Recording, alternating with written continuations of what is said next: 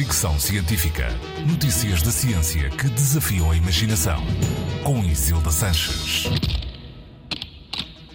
Já foi criada a primeira lei sobre inteligência artificial. Após longas negociações, a União Europeia, em conjunto com o Conselho e o Parlamento Europeus, criou um acordo provisório sobre a lei relativa à inteligência artificial.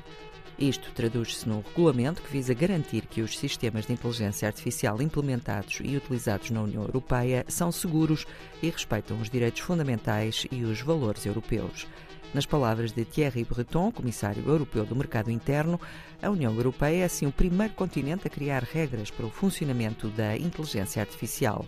Já a Presidente da Comissão Europeia, Ursula von der Leyen, considera que foi criado um quadro legal para o desenvolvimento de inteligência artificial em que podemos confiar.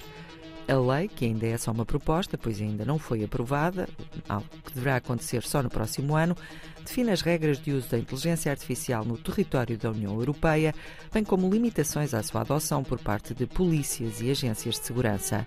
Introduz o direito dos consumidores a reclamações e multas para empresas que não cumpram as regras. Estados Unidos, Reino Unido e China estão a trabalhar no sentido de rapidamente terem também legislação própria sobre o uso de inteligência artificial. Fricção científica.